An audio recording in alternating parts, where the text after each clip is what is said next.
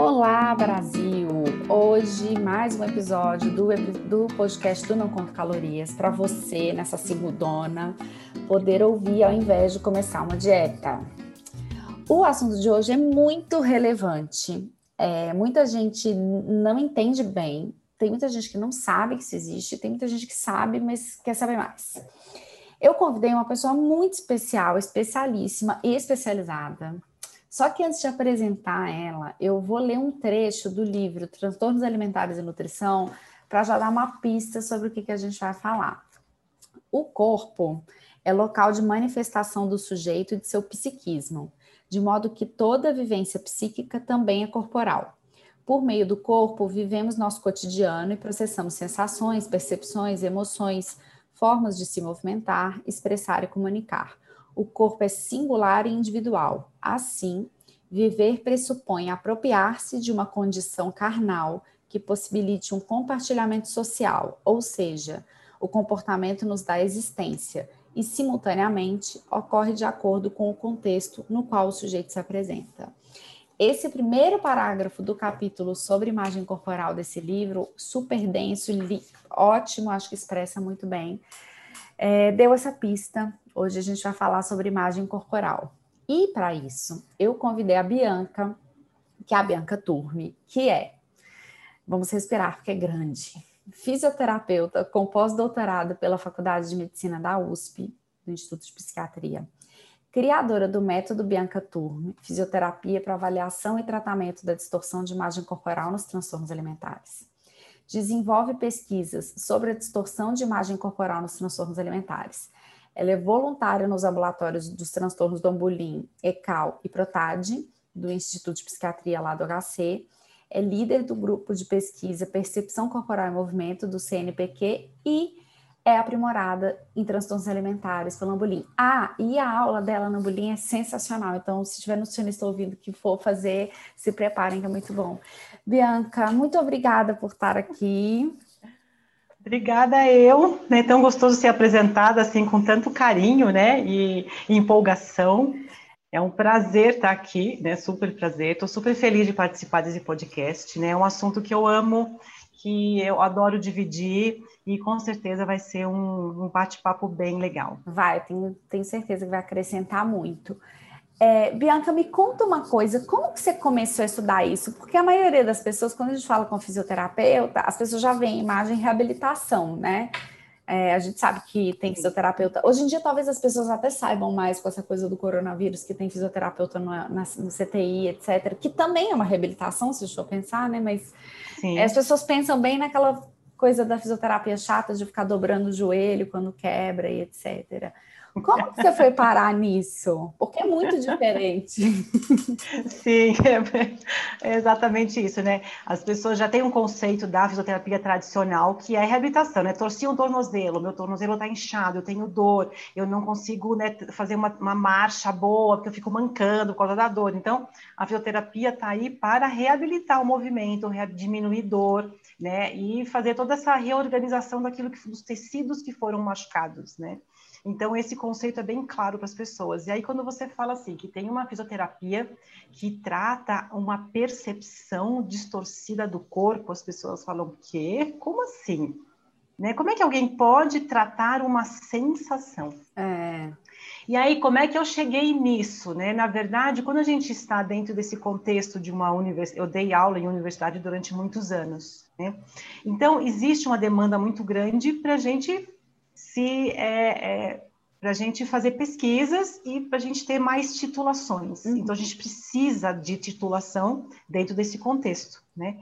E aí, a cada nova pesquisa que você faz, você precisa de assuntos novos, né? Então você vai caçando e as coisas, não sei, existe, eu acredito que existe um caminho que vai que você trilha, que é seu, que você precisa trilhar, e as coincidências vão acontecendo, uhum. né? Então você cai numa, numa com uma orientadora que já tem quer fazer alguma pesquisa com o corpo, que quer buscar coisas novas, aí você vai lendo, aí tem uma demanda. E aí o que, que aconteceu? Teve, tinha um professor né, lá na universidade que já trabalhava há muitos anos no Hospital das Clínicas com pacientes com transtorno alimentar. Uhum. E começou a ter uma demanda de alguém que pudesse ajudar no sofrimento com essa queixa de que o corpo é muito grande, desproporcionalmente grande, e que as pessoas não estavam conseguindo dar um suporte, nem o médico, nem o psiquiatra, nem o psicólogo, nem o nutricionista faltava atingir mais um nível de ajuda. Uhum. E aí esse professor sabia desse nosso trabalho ali sobre corpo, ele falou, meu, vocês trabalham corpo, a gente precisa de alguma coisa para o corpo, vocês não querem oferecer um, uma, um trabalho corporal? Então a gente foi convidado para uma reunião, foi discutida a demanda e a gente começou a estudar o tema, que para mim era 100% novo, uhum. porque isso na grade curricular da fisioterapia não existe, Sim. né? Mas existe uma, uma, parte da fisioterapia que faz a reabilitação sensorial das pessoas que perdem sensibilidade, né, ou têm excesso de dor. Então, a gente conhece as vias uhum. que se comunicam com o cérebro em relação a reconhecer corpo, né? As pessoas que têm um, um derrame, né, que é o, o AVC, né? Elas ah, têm algumas sequelas onde a pessoa não reconhece um lado do corpo. Então a pessoa reconhece o lado direito, não reconhece o lado esquerdo. Ele é apagado uhum. no cérebro, né, por conta da lesão no cérebro. Uhum. Então a gente já tem uma reabilitação dessa é, dessa parte sensorial, né, de fazer a pessoa entender que aquele braço é dela. Sim. Que esse braço faz parte do corpo, porque ela negligencia um lado do corpo, que a gente chama, né? É uma negligência. Sim. Então a pessoa só usa o lado direito do corpo, o lado esquerdo ela esquece. Ela não entende no cérebro que é dela. Então a gente já faz essa reabilitação, dessa reconexão do corpo com a mente. Ah. Então eu fui por esse pensamento. Bom, se existe uma sensação distorcida do corpo, as pessoas não entendem como é o corpo em termos de tamanho, não reconhecem o tamanho que tem, deve ter algum jeito de ajudar também através dessa via, né, de como, que, o, que o corpo comunique a mente como ele é. Uhum. E aí eu comecei a primeiro estudar o transtorno alimentar, que eu não conhecia, e, e aí, nesse dia a dia com as pacientes, entender o que é, porque eu também não sabia. Sim. Como assim? Você se percebe grande, mas você não é. Né? Então, escutando muito a queixa, a ideia, a imagem, eu pedi para elas desenharem, sabe? Elas desenhavam para mim no papel. Sim. Olha, eu me imagino assim, assim, assim. E aí eu olhava o desenho, olhava para elas, falava assim, gente, não combina, são coisas uhum. totalmente diferentes. Então, aí começou um, uma, uma, jornada muito grande de pesquisas, que vem desde o mestrado, no doutorado e no pós-doutorado.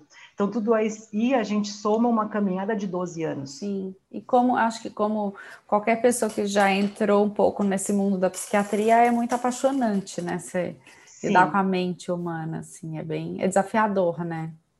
É bem desafiador e foi bem desafiador no começo. Imagino. Até o, até o chegar no ponto, né? Que nem a gente faz comida, né? Chegar no ponto certo do molho, o ponto certo das coisas, até eu chegar no ponto certo de um protocolo adequado, eu, eu tive os caminhos de erros e acertos, né? O Sim. mais adequado, o menos adequado, coisas que no começo eu fazia, oferecia, hoje eu não ofereço mais, que eu acho que tem coisas melhores. Então você vai, é um aprendizado, uhum, né? Uhum. E aí me apaixonei assim, 100% mergulhei e hoje no meu consultório eu só atendo pacientes com transtorno alimentar. Legal. E é muito.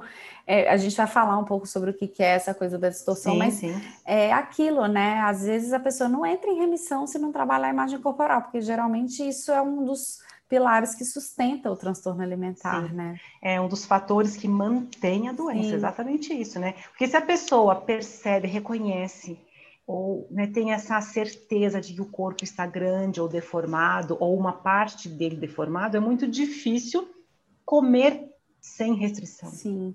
Pois é, e o que, que é então uma distorção de imagem corporal? A pessoa se vê, ela olha no espelho, ela, ela vê que ela está maior, ou é só a sensação? Como é que é? O que, que é isso? É, é tudo, né? É tudo isso que você está falando junto, uhum. tá? Então, assim, o que, que é a imagem corporal? Vamos definir imagem corporal sem a distorção primeiro, né? tá. né? Então, imagem corporal é um conceito que todo mundo tem. Eu preciso da imagem corporal para lidar com o meu corpo entender o tamanho, a forma, entender a velocidade, movimento, organização postural, tudo. Uhum. Tudo faz parte do corpo. Então, eu preciso ter um banco de dados sobre o meu corpo o tempo todo para determinar minhas ações. Tá. Sejam ações motoras ou ações de comportamento e julgamento. Então, eu tenho dois componentes que são as bases de construção da imagem corporal, que a gente divide, então, em componente perceptual, que quer dizer o quê? Como eu me reconheço. Reconhecer que eu tenho braços, que eu tenho pernas, que eu tenho tronco, uhum. que eu tenho uma localização para cada segmento, e qual é o tamanho geral desse corpo. Tá. E a relação deste tamanho com o espaço livre que me rodeia. Uhum. Né? Então, para dirigir, para escrever num computador, para sentar, levantar numa cadeira, pegar o celular, então o meu corpo se relaciona com esse espaço próximo. Então, isso a gente chama de informações da percepção e reconhecimento do corpo. Tá. E depois, a partir daquilo que eu reconheço que é o meu corpo, eu vou criar ou atitudes, né, comportamentos, movimento, organização postural e também uma base de julgamento. Uhum. E de entendimento como é esse corpo, tá. né? Que é o outro componente, né? São as atitudes e os comportamentos que eu crio a partir daquilo que eu reconheço que eu sou. Sim. Tá. Então, são duas bases de dados que trabalham concomitantemente para formar a imagem corporal. Uhum. Fica bom assim essa explicação? Maravilhoso, perfeito. Né? Então, tá. Então, eu preciso dessas duas coisas funcionando. Sim. Então, o que, que eu entendi nas pesquisas? Que quem consegue é, trabalhar, manipular essa informação do reconhecimento do corpo, que é neurológico, quando eu falo neurológico, quer dizer que é que nem dor, né? Quando eu tenho uma. Eu bato o meu braço numa quina. Então, eu bato a informação chega no cérebro e eu interpreto que aquilo foi dor. Tá. Então, primeiro eu sinto, depois eu interpreto. Tá. Eu não sinto a dor antes de bater. É, é. Né? Então, é a mesma coisa com o corpo. Primeiro eu reconheço como é o corpo. Tá. E depois eu julgo esse corpo. Tá. E vou determinar o que, que eu vou fazer com esse corpo. Eu posso, então, se a gente está falando de transtorno alimentar, eu vou focar só em transtorno alimentar, sim, né? Sim. Então, a partir do momento que eu reconheço como é o tamanho, a forma do meu corpo, eu vou escolher o que comer, quanto comer. Sim. Por isso que quando a gente fala de reabilitar, né, o transtorno alimentar, uma hora precisa entrar o, a, esse reconhecimento é. do tamanho do corpo, né? Então, são vias neurológicas. Então, eu tenho vários receptores no corpo que mandam essa informação para o meu cérebro, Sim. como eu sou. Então, eu tenho um banco de dados no meu cérebro que forma um mapa do meu corpo geral, que é neurológico, certo? Sim. Então, toda vez que eu penso sobre o meu corpo, eu vou buscar o meu banco de dados, a minha referência que está no cérebro, uhum. antes de buscar no corpo. Tá, entendi. Então, quando eu olho no espelho, eu vou olhar, eu vou projetar aquilo que eu tenho registrado no meu mapa uhum. corporal. Quando eu olho uma foto, também é uma projeção. Sim. Eu olho a foto e vou buscar. Essa foto combina com a imagem que eu tenho registrada do meu banco de dados do meu corpo? Sim ou não? Ah. Então, o conflito começa ali. Então, eu reconheço o meu corpo pelas informações que vêm do corpo e as experiências que eu tive através do corpo. E aí, por exemplo, e essas experiências é. podem ser, sei lá, é, passar a infância e adolescência inteira sendo chamada de gorda, por exemplo, sem sim, ser. Sim. Exatamente. Então, o que, que é esse ajuste? Por uma, um, vamos um exemplo fácil. A gente é criança, você começa a andar, aí você vai passar por um espaço estreito, bate. Uhum. Aí o corpo fala: olha, vamos ajustar. Tá. Você precisa fazer um ajuste no corpo, é, você precisa baixar a cabeça, senão você bate. Então, a criança vai aprendendo pela experiência do corpo. Sim. Então, ela vai criando essas dimensões e registros pela experiência do corpo. Tá. Tá? E a mesma coisa com esse reconhecimento do tamanho. Se a criança sofre bullying, comentários de corpo, comparação de corpo, ela vai criar um banco de dados de referência de tamanho do corpo, a partir do que ela vivencia e do que ela escuta. Uhum.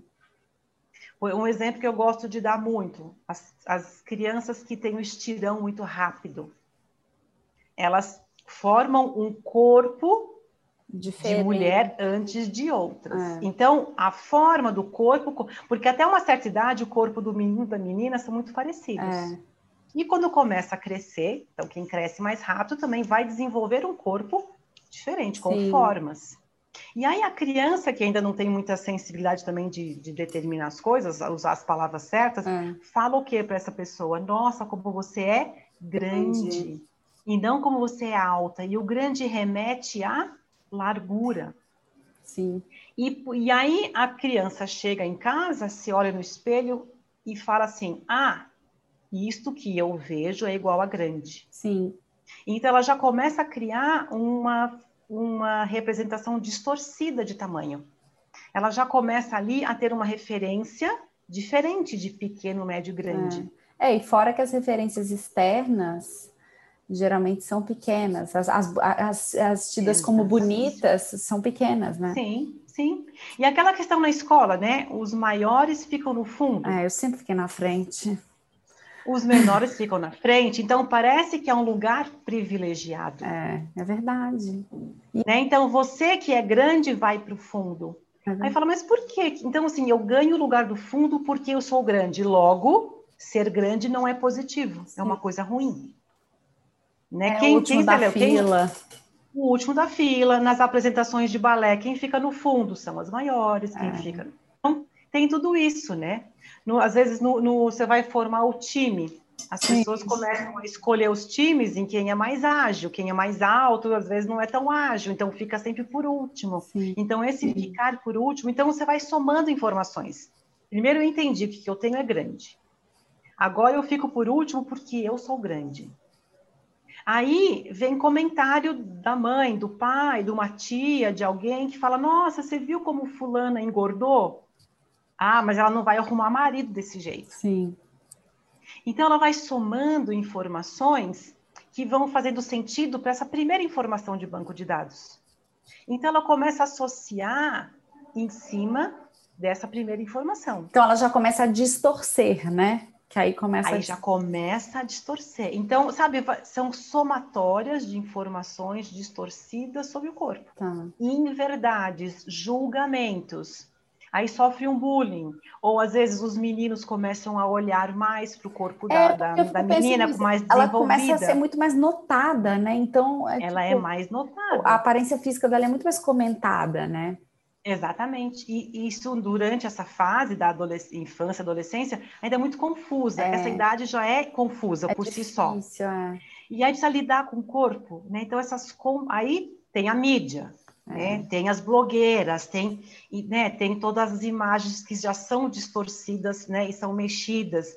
Então a pessoa começa a ter essas comparações que não são reais né, são, são ruins. Então, esse estigma né, da beleza, a beleza é isso, né? Existe um padrão, não existe um padrão de beleza. Sim.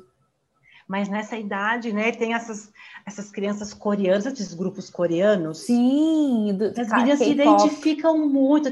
Gente, ah, eu quero esse corpo, eu quero. Gente, são é uma outra estrutura. É outra cultura. Né? É, é outra cultura, é tudo outro, eles não têm forma nenhuma é. de corpo, eles gostariam de ter né? Mas aí faz sucesso, mas aí é um grupo que faz sucesso, um grupo pop, um grupo.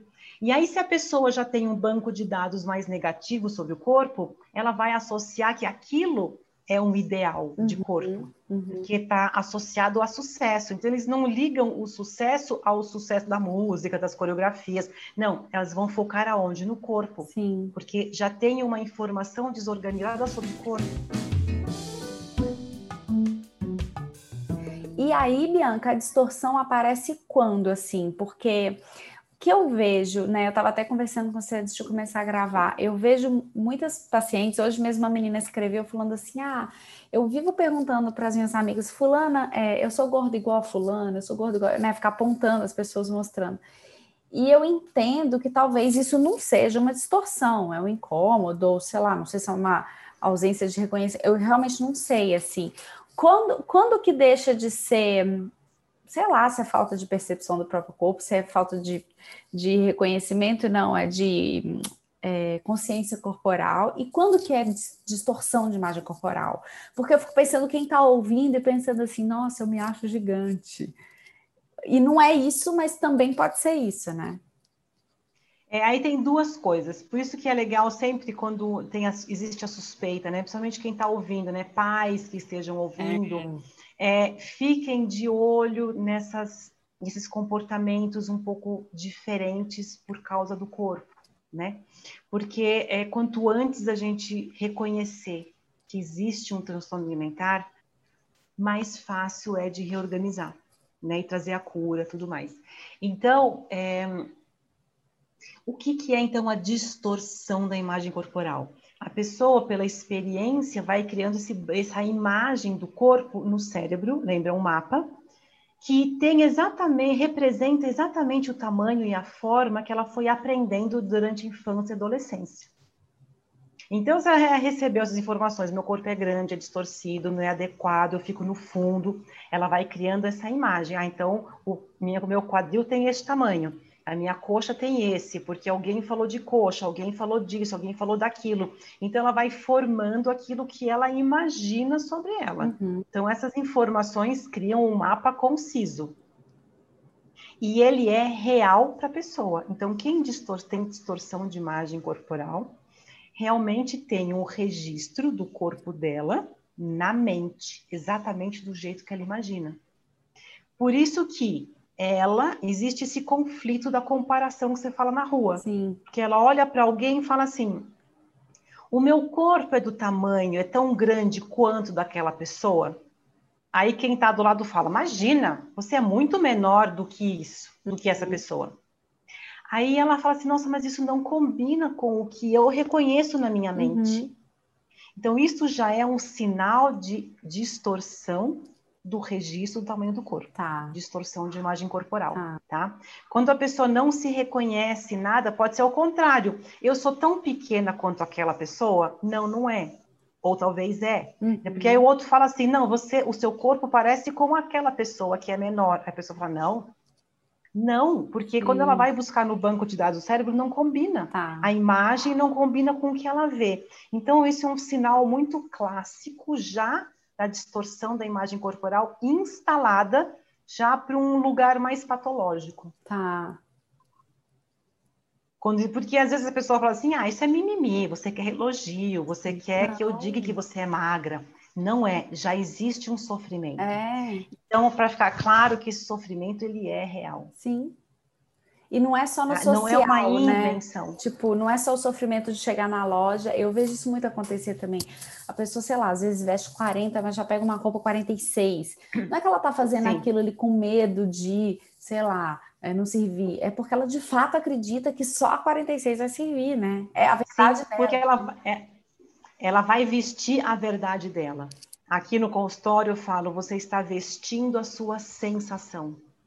E aí a pessoa coloca a roupa, ela fica larga. Uhum. Mas ela fala assim: eu não consigo entender por que fica largo. Porque é tão verdadeira a informação que vem da, da mente, que vem do cérebro, que ela fica sem entender de verdade. Uhum. E o outro que está do lado fala assim: você não está vendo que está sobrando?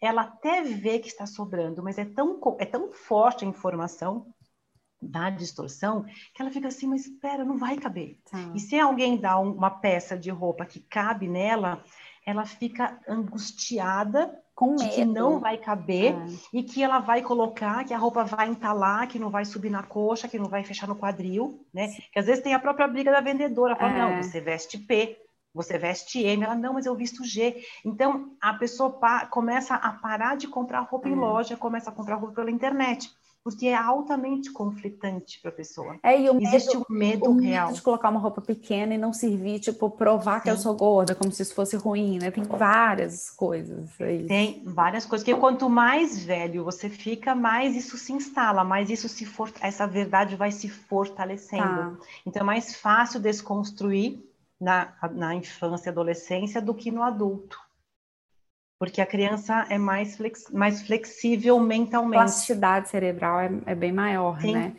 E ela ainda não viveu tanto quanto o adulto. É verdade. Dentro desse contexto, Sim. né? Mas aí, Bianca, é, duas dúvidas, o que as pessoas com certeza têm. Se a distorção ela só acontece em quem tem transtorno alimentar, e hum, que ela, bem, uma coisa que não é uma dúvida, mas é isso, né? Que eu entendi, que eu quero que as pessoas entendam. Também não é só questão de se achar ou se ver de tal tamanho. Isso atrapalha todo o circuito, né? A pessoa talvez deixe de sentar numa cadeira, ela deixa de entrar num ônibus, ela, ela deixa de Sim. viver experiências com medo do tamanho dela. Aqui a gente fala muito mais de se achar maior, porque eu acho que é a aflição, não sei, talvez seja da maioria, mas existem as pessoas também que acham que são muito pequenininhas, né? Enfim. Sim, tem, tem as duas coisas, mas eu acho que se a gente entrar em todos os aspectos, a gente não vai trazer. É, a gente vai falar sobre muita coisa Sim. e vai ter muita dúvida sobre muita coisa. Então, vamos falar o que, que é mais comum hoje, mas existem esses dois aspectos. Às vezes a pessoa se percebe muito menor uhum. e pode comer muito mais, uhum. porque eu sou pequena. Sim. Então eu posso comer muito, não tenho limite para comida, uhum. porque eu me sinto pequena. Tá? Então tem esse lado que também é uma distorção. Tá. Então, primeiro, segura essa pergunta para eu responder a primeira antes, que é super importante, tá. porque depois eu vou esquecer a pergunta. então, é assim, ó, é, a, é, a maioria das mulheres apresenta uma distorção da percepção do tamanho do corpo. Tá. tá. Que a gente pode dizer num grande distorção de imagem corporal. Mas é que distorção de imagem corporal são as duas coisas, né? Não reconhecer o corpo e criar atitudes negativas por conta disso. Tá, tá. Isso é distorção de imagem corporal, é o contexto inteiro. Uhum. Perceber e atitudes. Tá. Né? Então, hoje a gente está falando de, do reconhecimento do tamanho do corpo que é um dos componentes da imagem corporal. Uhum. Gente, eu estou falando com a mão, mas ninguém está me é, vendo. É, mas tudo bem, é assim mesmo. mas tudo bem, né? então, é, a maioria das mulheres tem uma percepção distorcida do tamanho do corpo. Hum, tá. Tá? Então, é normal as pessoas acharem que são um pouco maiores. Mas isto não necessariamente vira um transtorno alimentar. Uhum, uhum. Então eu posso me achar um pouco maior, mas a minha vida segue sem grandes preocupações com isso. Sim. Ah, eu acho que eu não sou tão magra assim, mas veste roupa, veste short, veste camiseta, vai para a praia, veste biquíni, é, não sabe? Ela não, não vira uma paranoia. O corpo não uhum. vira uma paranoia, uma preocupação excessiva. Uhum. Ela tem uma vida, um dia a dia que ela consegue surfar por todas as camadas do dia a dia e ter um pouco de insatisfação com o corpo. Sim. Mas ok se eu sento e a barriga dobra, se tem dobra. Ah, ok se eu sento e minha coxa espalha. Isto não é um, é, não vira uma, um medo, uma preocupação que ela vive pensando 24 horas por dia. Ela não vivencia o medo e a aflição com o tamanho do corpo 20 horas, 24 horas por tá. Quando isso acontece, a distorção, ela então se associa a um quadro patológico e entra num quadro doentio, que é o transtorno alimentar. Tá. Mas eu posso muito bem ter a distorção de percepção do tamanho, mas não isso não gerar um quadro de transtorno alimentar, entendeu? Hum. Então eu posso ter a distorção, mas a minha vida não gira em torno do corpo, comida, caloria, compensação. Então, se eu percebo que o desconforto com o corpo, a insatisfação do corpo me leva a restringir ter, e ter comportamentos compensatórios, excesso de exercício, contar calorias, é, tirar alimentos, uh, tomar laxantes, tomar. Uhum. Aí eu tenho um quadro patológico. Aí a distorção faz parte do contexto. Mas ele pode existir sem ir para o lado patológico. Tá. Tudo bem? Essa, Tudo, essa super. Distorção? Porque né? eu acho que deve ter gente que está ouvindo falando assim: ah, tá, eu não tenho transtorno alimentar, mas eu tenho uma distorção da imagem. Tipo, eu me acho. Sim, eu posso ser insatisfeita é. com o corpo, mas a minha vida não gira em torno Sim. dessa insatisfação. Sim. Sim. Eu posso, às vezes, ter, ah, putz, ai, eu não quero colocar, me expor tanto numa praia, mas eu vou para a praia. Sim. Eu não preciso ficar andando na praia, eu sempre vou, eu posso colocar um short Sim. e fazer uma caminhada. É, e você não faz nada para prejudicar sua saúde, seu bem-estar, né? Exatamente. Você, quem tem transtorno alimentar, às vezes deixa de ir numa festa, uhum. deixa de ter o convívio social. É, é. Quem não, quem tem só uma insatisfação com o corpo, vai mesmo insatisfeita na praia, vai mesmo insatisfeita no churrasco que tem piscina, Sim. com amigos, Sim. entendeu? Pode se preservar um pouco, mas não deixa de viver. Sim. Quem tem o transtorno alimentar com uma distorção muito importante, uma insatisfação muito grande, deixa de viver condições sociais, dá um monte de desculpa para não ir. Uhum. Porque às vezes tem uma dificuldade muito grande de escolher uma roupa para sair de casa. Então a pessoa troca de roupa muitas e muitas e muitas vezes, nenhuma roupa fica boa, ela desiste de ir. Tá. Ou ela escolhe um, um tipo de roupa que ela se sente segura. Então são roupas largas, escuras, ou sempre usa uma isso para os pais é muito legal. É, uma criança que, que sempre põe uma, uma, um moletom em volta do quadril, amarra moletom, ou usa molet, muito moletom de manga comprida, largão. É, é uma vontade de esconder um corpo grande. O tipo de roupa diz, já dá uns indícios de que a pessoa tem distorção de imagem, distorção de percepção do tamanho. Aí você começou a falar disso. É, uma das minhas perguntas aqui é quais, quais os sinais né, que os educadores, pai, mãe, avó, familiar, enfim, quem uhum. com a uhum. criança ou adolescente, ou até o adulto, por que não, é, podem perceber. Eu acho que uma das coisas é isso que você falou, esse comportamento com a roupa. E Roupas etc. largas, escuras e principalmente no verão. Tá as, as crianças que vestem sempre mangas compridas, mangas longas ou moletom no verão, com certeza existe uma insatisfação com o corpo. Já existe alguma coisa que não está bem com o corpo. Tá. É a primeira coisa. Falar de corpo seria isso, prestar atenção, né? Vestir camiseta do pai, sabe? Usar roupas do irmão mais velho, que são largonas, tudo muito largo, roupas muito largas. Já são um indício certeza. Tá. Absoluta. Não é só um estilo. Não é estilo. Tá. Estilo você vai criando depois, mas nessa idade, aí tem que ficar de olho no comportamento alimentar. Sim. Né? Como come, come devagar, uh, sabe? Evita, né? Acho que você pode falar até melhor do que eu, mas então são coisas que precisa olhar, várias, várias dicas, mas de corpo Primeira coisa é isso. E o jeito que a pessoa também comenta sobre o próprio corpo, talvez, ou pelo corpo dos outros, talvez já dá para ter uma breve ideia do que ela está pensando? Sim, olhar a rede social, o que, que ela olha, o que, que ela segue, né? Conversas de corpo. Mãe, é. Eu tô gorda? Pergunto pra mãe. Mãe, você acha que eu tô gorda? Essa roupa tá boa? Não tô muito gorda nessa roupa? Eu tô bem com essa. Ah, essa roupa não, não tá boa.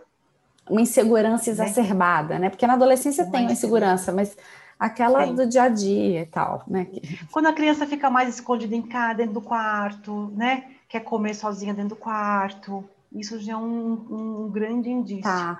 E, ô, Bianca, é, mutilações também podem fazer parte da distorção de imagem corporal? É, pode ser um sinal não. ou não? Não, a mutilação não é um sinal. A mutilação já é um outro comportamento tá. psiquiátrico, tá? tá? É, são as comorbidades, não tá. tem a ver com a, a distorção. No começo eu, eu, eu, achava que poderia ter uma ligação, Sim. mas com a convivência, o aprendizado, né? E as reuniões clínicas que a gente faz, não existe correlação. Tá, é porque tem muito. Eu já vi é, mãe de adolescente falando, ah, será porque já vi que se mutila? E, e, eu imaginava que tinha a ver até com a distorção, mas não, né? É pode ser, sei lá, uma, isso, são, são, não são, são paralelos, né? Não estão juntos. Ali. É, então, assim, é muito comum também isso acontecer na, com as pessoas que têm transtorno alimentar. Isso, tá? mas não relacionado à distorção. Não relacionado à distorção, tá. tá? É mais uma comorbidade, são pacientes um pouco mais graves, que têm uma aflição e não sabe extravasar a aflição. Então, na hora que corta, existe um alívio de uma aflição, de uma angústia, de um, um, um é, uma sensação que não consegue lidar e existe um alívio momentâneo quando se corta. descarga, né? Uma coisa assim. Vai, sabe, vou descarregar aqui, porque não sabe descarregar de outra forma. Tá, tá. É que tá? não tem nada Mas, a ver com a distorção, né? Que não tem nada a ver com a distorção. Tá, tá, entendi. E aí você falou comigo essa coisa de rede social, né? É, é, bem, o Brasil está campeão aí de cirurgia plástica. É, eu sempre falo isso lá no Instagram. Eu sou zero contra o procedimento. Eu acho que tem muita gente que se beneficia de procedimento estético, né? Mas uhum. a gente uhum. sabe que está tendo um exagero. E hoje em dia, é, eu, eu, falo que antes, sei lá, quando eu era adolescente, adolescente era capricho, toda tinha atrevida, sei lá. E aí a gente lia ou quando chegava, ou quando é na banca, ou quando ia, sei lá, no dentista, em algum lugar. Uhum. Então já era difícil, né? Porque era televisão isso, mas era menos. Agora é o dia inteiro, porque Instagram é o dia inteiro. Então, antes eram as modelos, agora são os modelos, as influenciadoras, pessoas comuns, é o dia inteiro no corpo, filtro, cirurgia plástica. Outro dia eu vi Sim. menina de 17 anos, 18 anos, fazendo a toda lipo HD, uma, uma loucura, esse negócio fora do, do normal, né? É, eu, eu sempre falo muito com as mulheres que estão grávidas ou que estão engravidando. Eu entendo a preocupação com a sua saúde durante a gravidez, com a saúde do, do bebê, etc. Mas se você não tem uma boa relação com o seu corpo, com sua alimentação, olha para isso, porque talvez isso vai ser muito mais importante lá na frente do que você que tem uma alimentação aí boa, tem acesso, é, poderia prejudicar seu filho, né? Porque isso que você falou, essas referências às vezes são construídas dentro, dentro da nossa casa. Sim, sim, sim. Então, assim, o que que essas mães, é, futuras mães ou mães, ou filhas de mães que já entenderam que a mãe tinha uma questão com o corpo e meio que passou para elas, é, como que, que, você diria assim, como que essa super exposição a isso tudo, influenciador, Instagram, Facebook, o dia inteiro, é, pode contribuir para o aparecimento ou para a manutenção do, da, da, distorção corporal, porque eu acho que é isso. Tem gente que acha que é, ah, não, coisa de adolescente, vai passar. E não é bem assim, né? Porque eu imagino que o dia inteiro você vendo referência, vai, vamos colocar inadequada, mas né, esse tipo de referência deve ter um impacto muito grande, né? Tem Sim. estudo, tem, não sei, enfim. Olha, o que eu o que eu recebo de adolescentes, o que eu trato de adolescentes é começa nessas redes sociais muito, né? Porque é, a gente tem que entender que olha, olha que primeira coisa, né? Quando você olha nesses dentro do celular, toda a dimensão do corpo, o olhar está focado para uma imagem pequena. Uhum. Concorda? Sim. Né? Então, você criar uma comparação proporcional para a criança é muito difícil. É.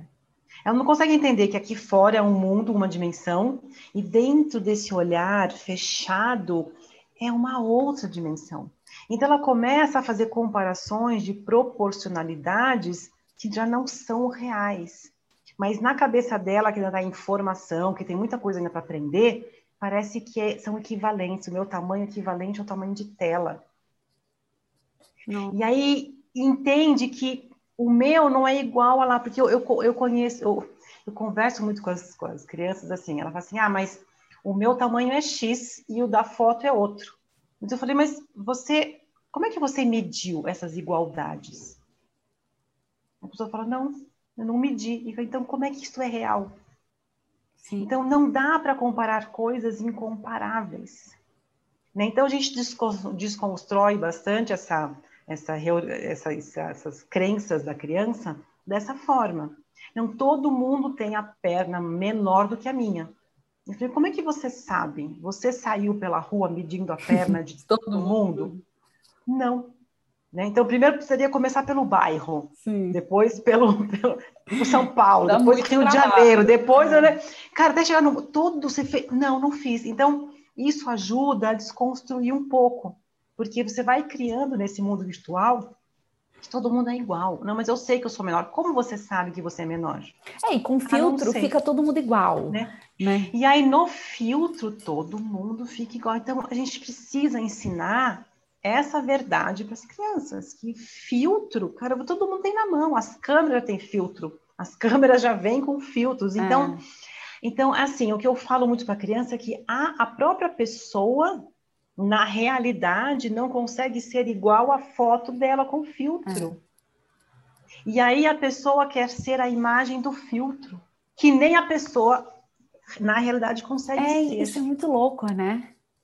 Então, isso, então, hoje em dia já tem bastante Instagrams, né? Eu tenho algumas postagens dessa no meu Instagram, da pessoa que mostra a foto dela, como ela é, e como ela é na foto. Sim. E os truques né, de posição, da posição da câmera, da, da, luz que incide. Então, quem sabe mexer com isso, deve ter muitos tutoriais, eu não sei, mas deve ter um monte de Dá, tutorial na internet aí, que assim, a própria pessoa não consegue ser o que ela é na foto mexida. Hum. Ou numa posição diferente, que favorece uma imagem diferente daquilo que ela é. Não, você sabe, então, você está falando isso, olha que louco, só te interrompendo, porque isso é muito interessante.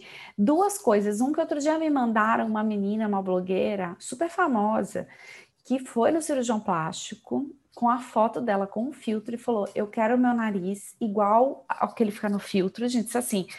Porque antes uhum. era cortar o cabelo, igual da Jennifer Aniston, mas o cabelo você corta e cresce.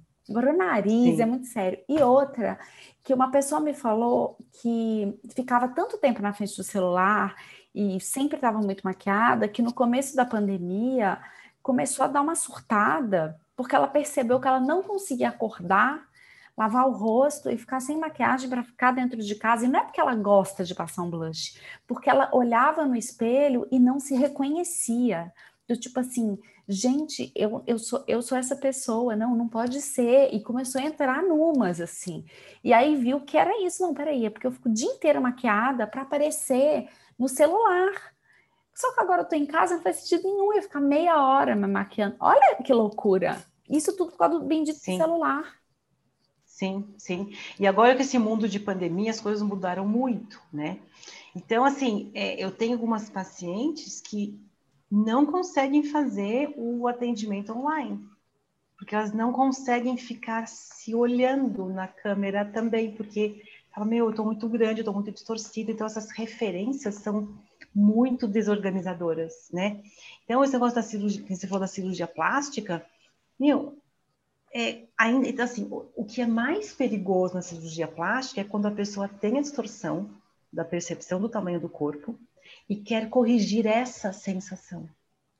E aí faz uma, duas, três, quatro, cinco, dez cirurgias plásticas e nunca fica igual, porque o registro no cérebro é outro. Sim. Eu só mudo o registro do cérebro com a reabilitação. É o tá, que eu tá, faço. Tá. Eu preciso fazer o cérebro entender que ele não tem o tamanho que ela imagina, não tem um tamanho distorcido. Por isso que muitas pacientes chegam aqui já decididas com a cirurgia plástica. Eu falo assim, você só vai decidir a cirurgia após o tratamento da distorção da percepção do tamanho. Tá. Porque a decisão é outra. Em 80% dos casos, elas desistem da, da cirurgia plástica. Tá. Ô, Bianca. Porque elas reconhecem que está tudo bem. Ah. Eu mudei, já estou 100% aqui o roteiro, é, mas porque você me falou uma coisa que é isso, assim. Daí a pessoa vai. Porque, assim, olha só que louco. A pessoa quer operar para ficar de um jeito que só ela sabe que jeito que é.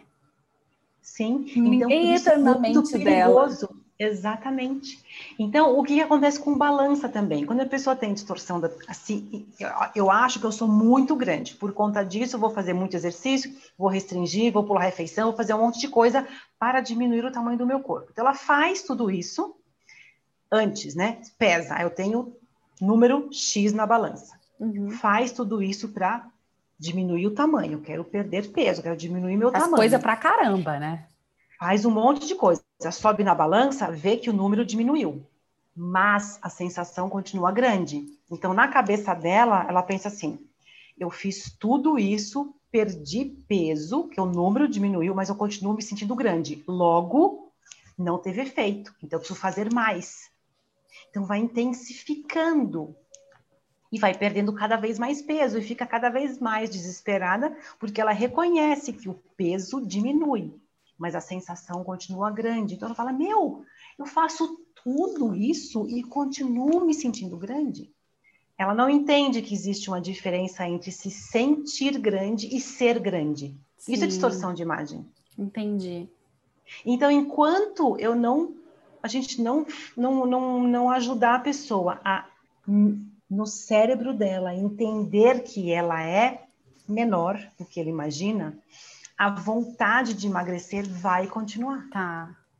Por isso que ela mantém a doença. Por isso que nós for, eu fui convidada para ir até o HC para ajudar nessa questão do reconhecimento do corpo. Sim. Porque era um elo que faltava dentro do contexto do tratamento.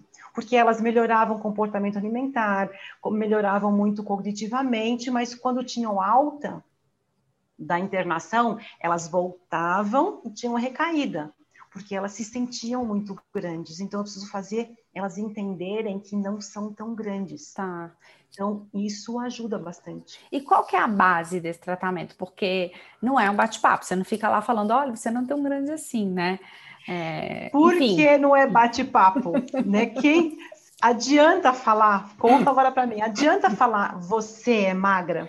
Não, gente, não adianta. Não, porque se, se adiantasse falar, se fosse fácil, se falar adiantasse, já teríamos resolvido a questão da percepção distorcida é. do tamanho do corpo, né? Então, o que, que eu preciso fazer? Eu preciso reprogramar o cérebro a entender o tamanho que ele tem. Mas como é que eu faço isso? Falando? Não. Lembra que a gente falou lá no começo da entrevista? Como é que eu formo essa, o reconhecimento do meu corpo? Através da vivência do corpo. O corpo comunica o cérebro como eu sou. Porque eu consigo reconhecer o meu corpo de olho fechado. Uhum. Então, quando eu fecho o olho, eu sei que eu tenho braço, perna. Então, isso, isso é uma função natural, biológica do corpo que eu preciso. Então, se eu estou acostumada com o ambiente da minha casa, eu consigo transitar na casa no escuro sem me bater. Sim. Eu consigo tomar banho de olho fechado e passar o sabonete no meu corpo e não no box. Sim. Porque eu sei onde está meu corpo. Então, isso é uma função inerente da biologia humana, uhum. da fisiologia humana, é uma capacidade que a gente precisa, né? Então, é esse mecanismo que eu vou restaurar. Ah. O reconhecimento biológico do meu corpo, que vem do corpo. É o corpo que informa como eu sou. Então, eu sou capaz de reconhecer o meu, reconhecer o meu corpo através do toque, através da percepção do movimento. É isso que eu vou restaurar. Tá. Então, o que, que eu vou fazer? Eu vou desprogramar a imagem que ela criou dela. Lembra, eu tenho um banco de dados, um mapa do meu corpo ou um print do meu corpo no cérebro. A minha referência de corpo sempre vai estar baseado nesse print. Sim. É de um jeito. Então, o que, eu preciso fazer primeiro? Desprogramar o que ela programou. Tirar isso. Dá um reset. E aí, exatamente, um reset. E aí eu vou refazer essa comunicação entre corpo e mente de uma forma organizada, não de qualquer jeito. Sim. Então, eu preciso fazer do mais básico para o mais elaborado. Então, o próprio cérebro cria essa, esse reconhecimento do meu corpo de uma forma mais básica, desde criança, para uma mais complexa. Então, eu preciso refazer todo esse caminho. Então, através do conhecimento que a gente tem do corpo e das vias e da comunicação do córtex, eu sei qual é o estímulo que eu preciso dar para atingir o objetivo básico. Entendi. Essa reconexão. Depois, que estímulo, que atividades, que informações eu forneço, tanto perceptuais como na conversa, que vão, de novo, nomear tamanhos, nomear formas. Isso é pequeno, isso é médio, isso é grande o seu corpo é proporcional, o seu corpo tem essa organização, a cabeça está aqui, o braço está aqui, a perna está aqui, como é que elas se intercomunicam, interligam? Uhum. É uma outra, outro tipo de informação, outro tipo de estímulo. Tá. Né? E depois eu preciso fazer o corpo de novo a se integrar, o corpo com o espaço ao redor. Ao redor sentar em cadeira, passar nos espaços, que tem gente que não sai do carro quando ele está estacionado do lado de um outro carro. Tem gente que não passa atrás de cadeira que está próxima da parede, ou não senta em cadeira, tem medo de passar em catraca. Tá? Então, eu tenho pacientes que não passam entre dois carros estacionados. Né? Então, procura vaga que tenha um, um, um espaço amplo para abrir a porta inteira. Muito impressionante. Não consegue né? sair do carro. E as pessoas falam, ah, que frescura. Não é frescura. Distorção da percepção corporal não é frescura, é uma verdade vivenciada pela pessoa. Mas ninguém enxerga. Sim. Então é muito difícil do outro entender. É. Então é um conflito muito grande. Então, quando. Então, né, terminando para falar da avaliação, é, então eu vou reprogramar essa conversa natural do corpo, mas dentro do contexto real da pessoa. Então ela começa a entender que o corpo não é tão grande como ela imagina. Então a gente vai fazendo uma desconstrução e uma reconstrução para chegar no nível que uma paciente chegou hoje para mim e falou: "Nossa, agora eu entendo que o meu corpo não é tão grande, então eu não preciso mais emagrecer". E depois que a gente renova isso, a gente ajuda a modificar o comportamento. Sim. Porque se eu entendo que eu não sou tão grande, eu tenho mais liberdade de comer. Sim. Porque a pessoa pensa assim, ó, se eu como uma colher de arroz e meu corpo já me sinto tão grande, se eu comer duas colheres de arroz, Errou. meu corpo vai explodir. Porque o corpo, nessa representação, quando tem a distorção da imagem corporal, é um corpo que não tem limite. É um corpo que as formas extravasam. É, o tempo todo o corpo é muito flexível. Sabe uma geleca? É isso que eu imaginei, uma geleca. Uma geleca mole que reverbera. E ela pode crescer de tamanho infinitamente, uhum. porque é um, na visão, a distorção da imagem corporal é, dificulta a pessoa a entender que existe um fim daquele corpo, uhum. que é o limite da pele. Sim. Né? Ela acha que tem o extravasamento, é uma imagem nublada. Os pacientes falam muito isso para mim, nossa, aqui parece que é, um, é uma nuvem, é indefinido. É como se então, você fosse fazer um desenho e não tivesse a linha, né? Tipo, não tivesse a silhueta. Exatamente, não existe a silhueta, é um corpo sem silhueta. Então ele pode extravasar infinitamente e instantaneamente quando eu como. Comi, engordei. Sim. Comi, a comida vai para a barriga, a comida vai para o quadril, instantaneamente. E eu imagino que todas essas sensações que a gente sente que são normais quando, por exemplo, você come e a barriga cresce, porque, sei lá, você toma uma água, talvez a barriga, já, a pessoa já deve achar que a barriga ficou muito grande, né? Exatamente, exatamente. Ela então vai, então ela essas habituais. É, exatamente. Então a gente vai, elas vão criando crenças disso que a gente chama de crenças disfuncionais. Sim. Crenças irreais que de tanto pensar, elas viram verdades absolutas. Sim. Porque o estômago está localizado aonde? Dentro da cavidade abdominal. Então, quando eu como, o estômago incha. Ele vai ocupar um espaço maior dentro da cavidade abdominal. Então, parece que a barriga cresceu, mas não é a barriga que cresceu. É o estômago que dilatou por algumas horas, depois ele vai voltar ao normal. Uhum. Então, murcha. Então, parece que é a barriga que fica grande, não é? É que ele está ocupando um espaço maior naquele momento dentro da cavidade abdominal, que nem a, bexiga. Quando você está com vontade de fazer xixi, não parece que a barriga está enorme? É. Você fala, meu Deus, a barriga... Tá- Aí você vai e faz xixi, alivia. É porque os órgãos, né, dentro da região abdominal, tem muitos órgãos, muitas vísceras ali, que tem essa função de é, é, a... expandir, né? Expandir pelo volume, pela fisiologia, e depois retorna ao tamanho Sim. natural. Então, esse movimento de expandir e retornar precisa ter um espaço flexível, que é na barriga. Por isso que eu não tenho costelas na barriga. Porque senão não teria essa movimentação. É. E quando a pessoa engravida, a gente tiver costela, morre, né? É. Então, é um lugar que precisa, pela funcionalidade, ter expansão. Sim. Né? Então, quando eu trago a pessoa aqui para o consultório e consigo mostrar para ela, através de um teste, exatamente como ela é, colocar isso de uma forma concreta, ela tem muito alívio. Então, ela, ela, ela fala assim: nossa, você é a única pessoa que enxerga o que eu enxergo, que entende o que eu tenho porque eu saio do abstrato, que só ela vê, só ela sofre e ninguém compartilha, porque ninguém vê a distorção. Quase ninguém respeita. A imagem. Não respeita porque não é visível. É. Lembra, é, uma, é um registro. Sim. E o registro meu é verdade. É. Eu sou bonita ou sou feia é minha referência de bonito e feio. Sim. E a mesma coisa de corpo.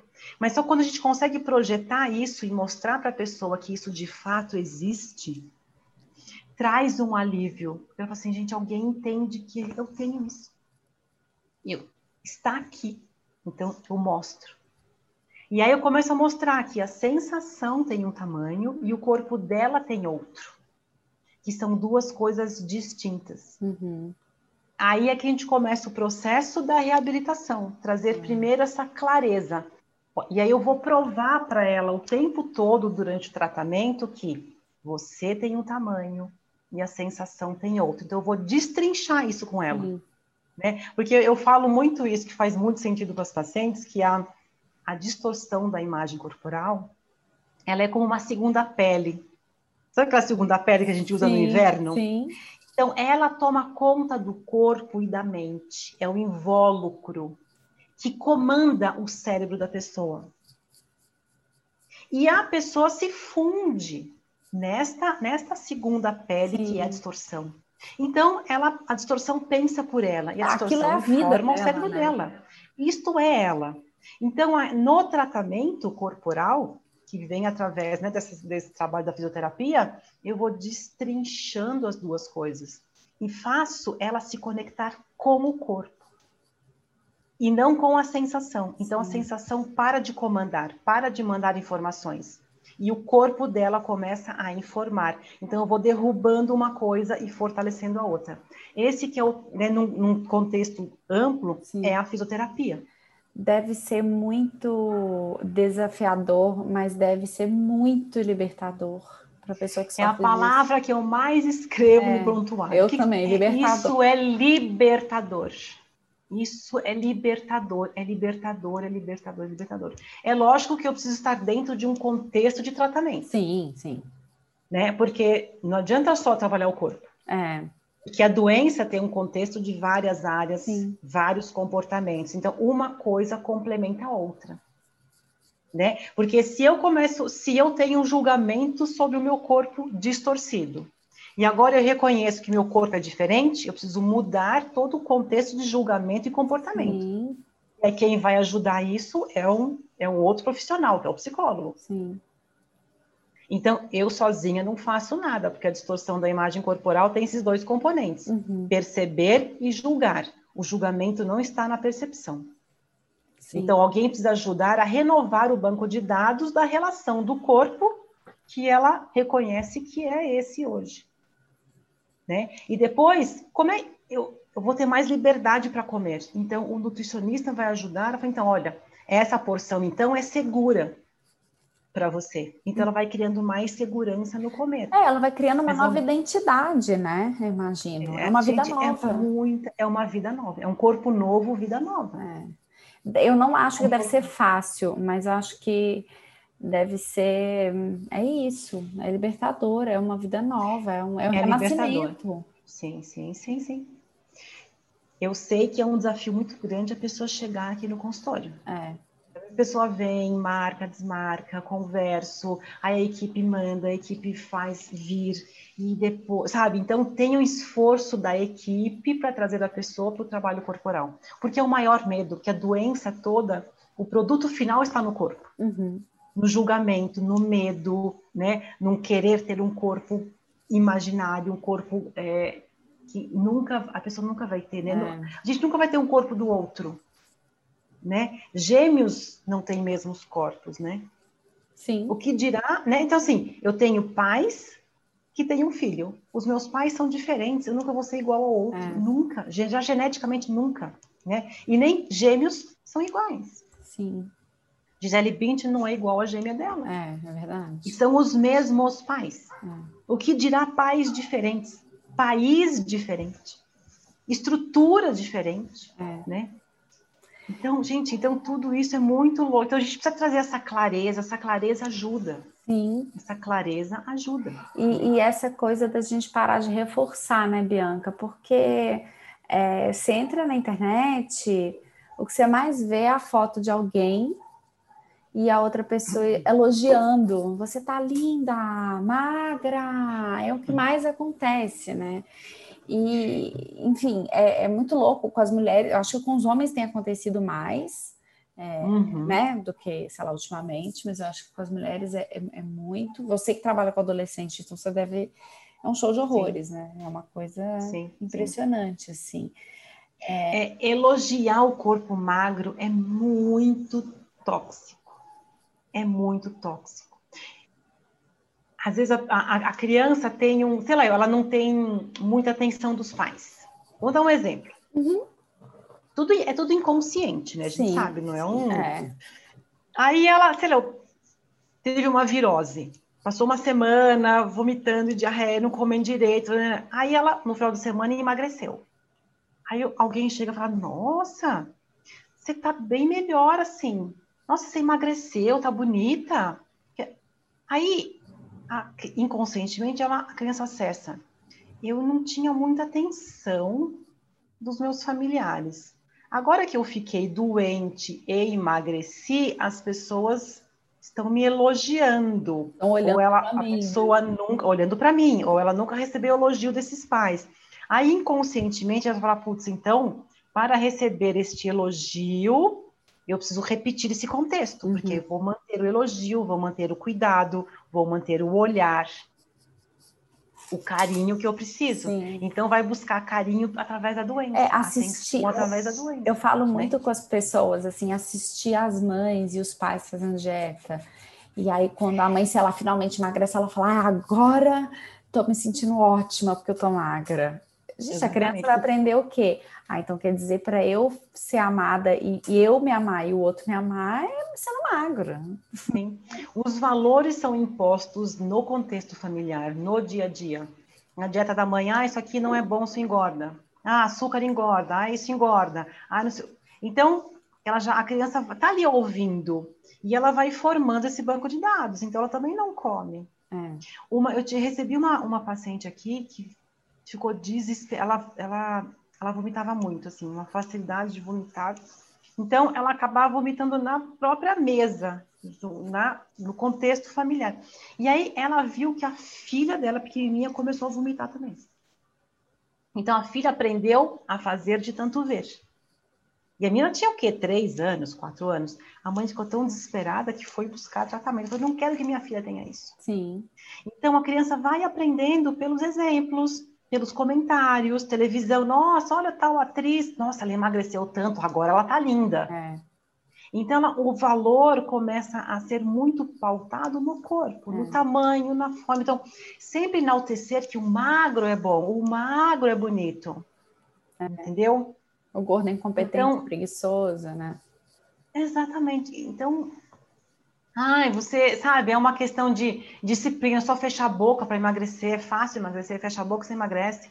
E não é. é. Então, com, é sempre uma consequência, né? Sim. Os, os excessos de peso para mais, excesso de peso para menos, Sim. São mecanismos de proteção, Sim. de fuga, de desconforto, de medos, de inseguranças, de vivências, de falas, né? Então, a gente escuta que a história se repete, né? É. É, é, famílias que sempre falam, nossa, você tá gordinho, você precisa fazer uma dieta, você precisa emagrecer. Ó, comparação entre irmãos. Nossa, esse é classicíssimo. O, o seu irmão é magrinho, você é gordinho, você não vai arrumar namorado assim. É. Né? Ou a própria fobia dos pais passa para os filhos. Total. As Sim. vivências negativas dos pais passa para os filhos. A gente sabe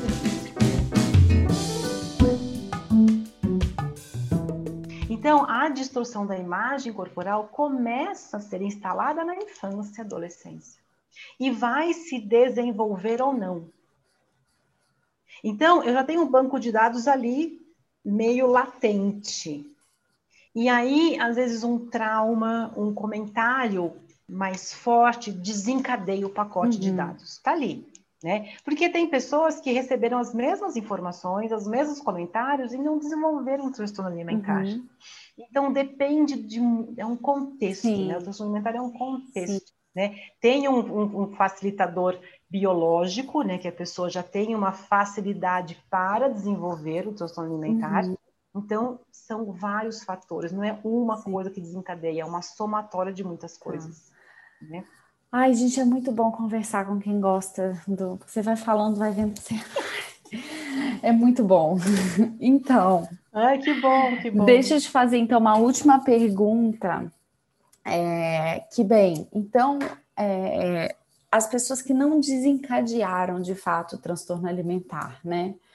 Ou até aquelas que já passaram, hoje olham para trás e falam, nossa, eu tive, mas de uma certa forma, né, remitiram sozinhas, enfim, outros tempos. Uhum, uhum. É, a gente está chegando agora, verão, né? Eu acho que esse ano, talvez, espero que seja um pouco diferente. É, na verdade, eu esperava que fosse igual, que a vacina já estivesse aí, mas não vai estar. Tá. Uhum. É, e é um momento de muita exposição, né? Roupa curta, uhum. biquíni, enfim. E a gente sabe que tem um sofrimento muito grande. Tem gente que se prepara o ano inteiro para chegar no verão botar um biquíni para a praia. E apesar da gente ficar falando que a gente é muito mais do que o corpo, é, enfim, né, que a nossa vida é muito mais porque a gente tem outros valores e etc, etc. Uhum. A gente sabe que o sofrimento existe. Então, uhum. com, com distorção nem se fala, porque, enfim, faz parte da doença. Mas as pessoas que têm esse banco de dados lá cheinho não desenvolveram o transtorno, mas elas sofrem, porque as referências uhum. delas são essas. O que, que você diria para essas pessoas? Porque eu penso muito nessa coisa de, ai, você tem que se amar, você tem que ser... E eu não acho que o amor próprio passa por aí, né? Então, assim, com tudo que você vê no consultório, fora dele, com toda a sua vivência, com todo o seu estudo, amar o próprio corpo é aceitá-lo a qualquer custo? Ou é hum. respeitá-lo antes de qualquer coisa? É entender que vai ser, sim, que tem coisa que você não gosta e talvez você passe a vida inteira sem gostar mas isso não. O que, que você diria para essas pessoas que estão nesse momento aí, que não vão comer no Natal com medo de engordar, sabe assim? É muito complexo dizer uma coisa que conforte quem tem a distorção de imagem corporal. Uhum. Que nada, nada que a gente diga vai confortar Sim. de verdade. Mas é, acho que você já, já resumiu, né? É, você não é obrigada ou obrigado a amar o seu corpo a todo custo, enfiar isso goela uhum. abaixo. Uhum. Mas você pode criar uma relação mais é, de cumplicidade com o corpo. Né, tem um, um, um, uns trabalhos bem recentes que eu gosto de compartilhar bastante com os pacientes, é de que o corpo não é só um tamanho, uma forma, a gente vive por causa do corpo, né? Existem muitas funções do corpo, né? Equilíbrio, estar em pé, sentar, correr, poder conversar, falar, enxergar, ouvir. Não é só, ai, fica grata porque você tem pernas. Não, não é, é não é assim hum. simples. Ah, lá, essas crianças na Etiópia passam fome, come. Não, não é tão simples. Mas assim, é entender que além de tamanho e forma, o corpo nos traz muitas possibilidades de ir e vir, ter a liberdade de poder estar falando com você aqui, piscando o olho, e respirando, e gesticulando, e me comunicando. Então, entender que o corpo ele é, tem, ele é além de só o tamanho, porque é, é um pouco injusto olhar para o corpo só para o tamanho. Uhum. Se ele tem, ele nos dá uma infinidade de possibilidades de viver e mesmo de ter a escolha de não querer me expor. Sim. Mas você pode se expor com proteção. Né? E, e, e, e, assim como as pessoas que têm distorção corporal não julgam tanto o corpo do outro, não olham, as pessoas também não olham é, para eles dessa é. forma. Né? Então, ser um pouco mais flexível e, e, e, entender que existe uma parceria deste corpo para muitas coisas. Sim. Né? A gente pode tomar banho, lavar o cabelo, Prazer, né? né? Olha a coordenação que eu tenho. Então, olhar, é, mesmo então, tá, eu não gosto do meu corpo, ok. Mas daria, eu, a minha sugestão seria fazer um exercício assim. Nossa, tá bom, eu não gosto do meu corpo, mas olha, eu tenho movimentos Obrigada, músculos que vocês existem. Obrigada, coordenação. Poxa, que legal. Ah, não quero. Ah, agora é negócio de gratidão. Não, então só reconhece que existe um movimento.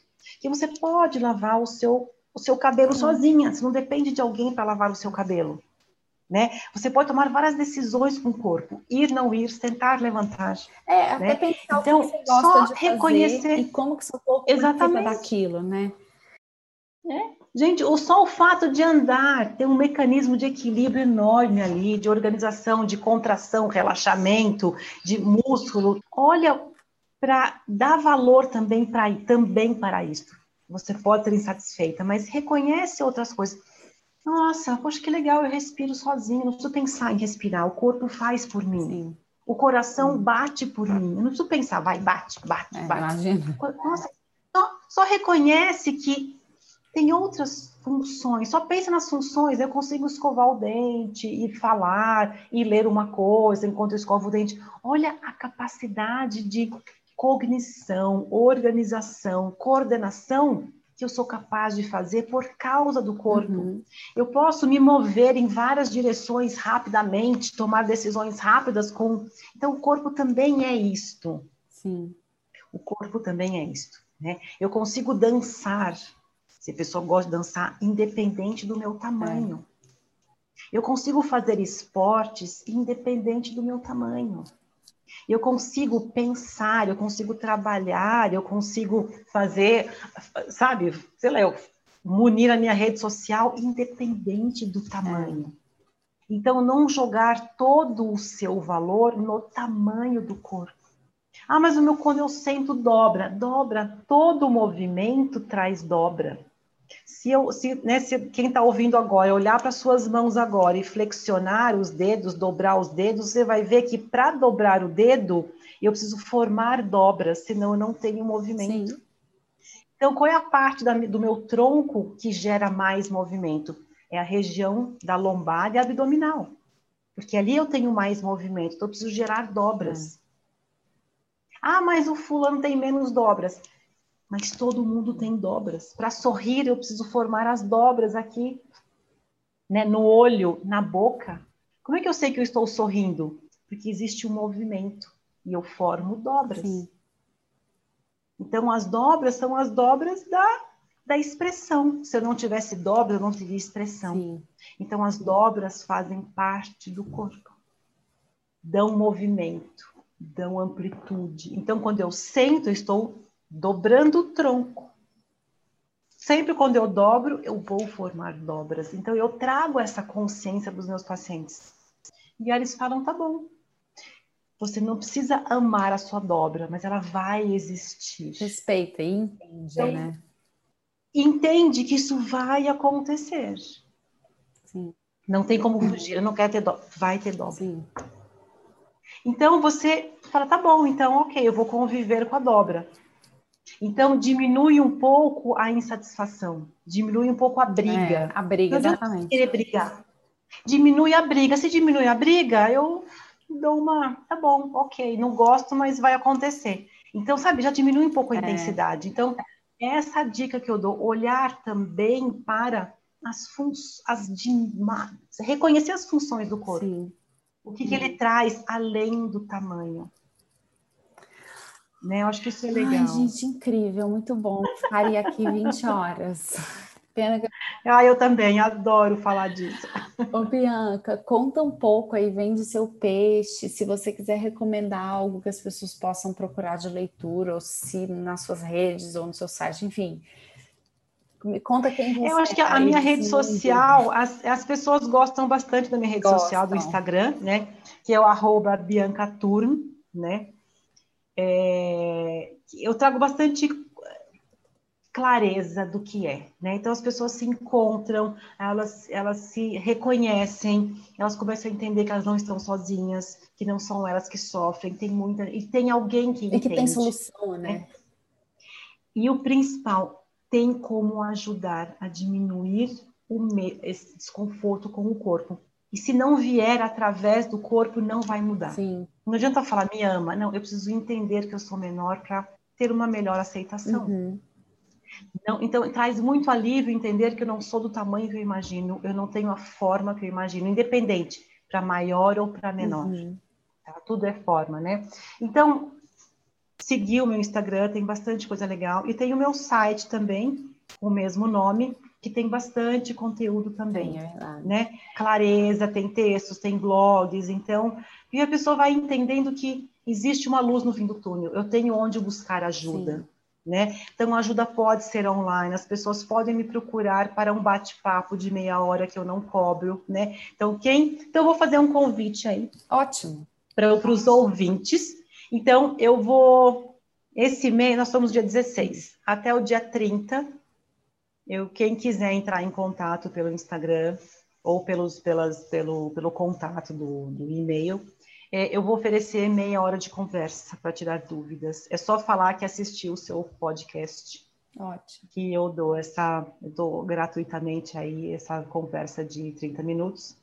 Lógico, vai ter uma ordem, né? Quem, Sim, quem... Uma é. ordem aí, né? Quem, quem, liga primeiro, a gente vai encaixando, né? Estou com os horários bastante comprometidos, Sim. né? Até o final do ano, mas a gente encaixa aí uma conversa, então quem quiser tirar algumas dúvidas, eu fico à disposição para um bate-papo assim Ótimo. no online. Ai, incrível. Tá Bianca, só tenho que te agradecer, assim, eu sabia que esse bate-papo ia ser muito bom, foi melhor que encomenda, eu tenho certeza que as pessoas vão amar esse episódio, vai ajudar muito. Que bom. Eu espero que tenham muitas mães de meninas e meninos que escutem, principalmente, e eu espero que as pessoas que se reconheçam nesse sofrimento busquem ajuda, porque a gente que trabalha com isso sabe a diferença que faz. E a gente também entende que é difícil chegar no tratamento, mas depois que chega é tão bom.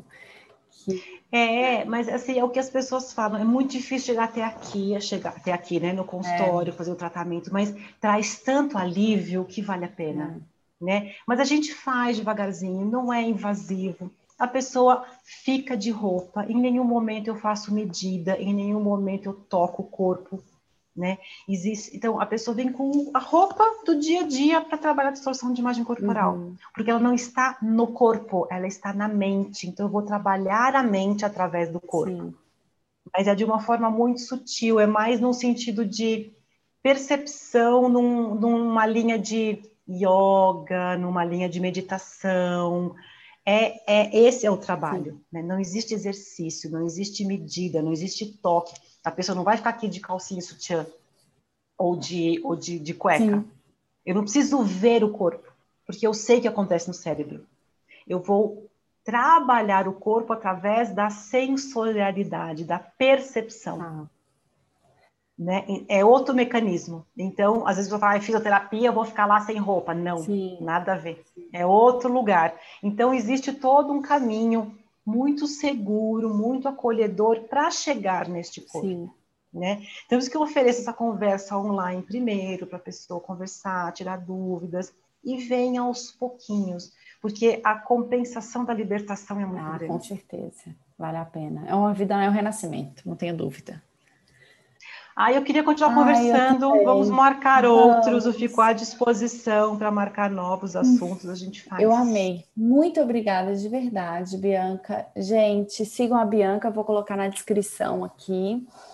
É, enfim, tô, tô, tô muito impressionada. Foi muito bom. E é isso. Bom. Espero vocês na próxima segunda para um próximo episódio. Espero que vocês tenham gostado.